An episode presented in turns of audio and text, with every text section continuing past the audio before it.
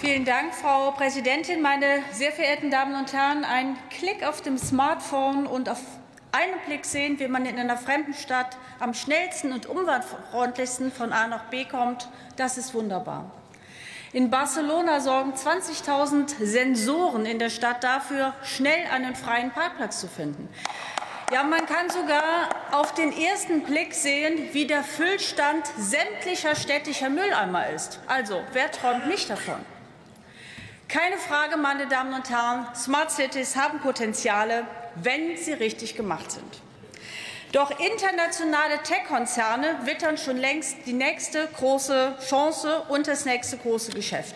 Sie verkaufen Kommunen all-inclusive Komplettpakete für viel Geld und für ihre Daten eine wichtige Währung im digitalen Zeitalter. Den nächsten Ausverkauf der Stadt oder unserer Daten an internationale Konzerne das brauchen wir nicht. Smart Cities dürfen nicht zur neuen Datenkrake werden oder zu einer Lizenz zum Gelddrucken für Großkonzerne. Was wir stattdessen brauchen, das sind intelligente Lösungen in den Händen der Kommunen selbst. Barcelona gehört die städtische technologische Infrastruktur selbst. Sie bieten auch die technologischen Dienstleistungen selber an. Open Source, Open Data, Bürgerinnenbeteiligung, das ist hier selbstverständlich.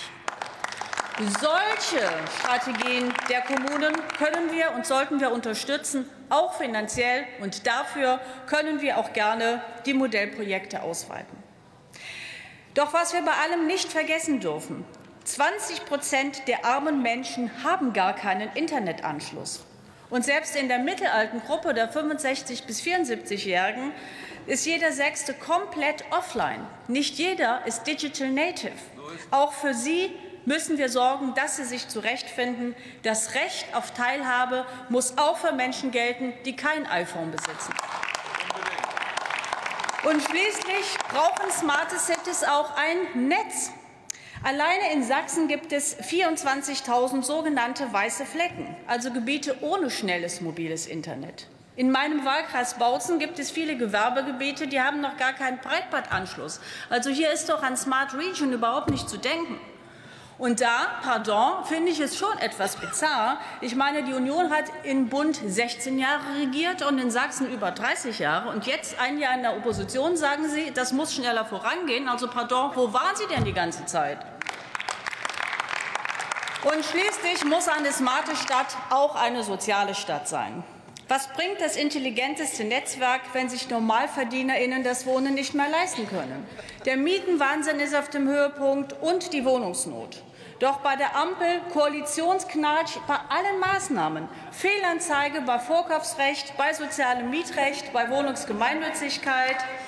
Ich frage mich die ganze Zeit, Sie erinnern sich an die Großflächen, wo denn eigentlich unser selbsternannter Kanzler für bezahlbares Wohnen geblieben ist. Er hat sich in die Büsche geschlagen, und das finde ich wirklich beschämend. Vielen Dank.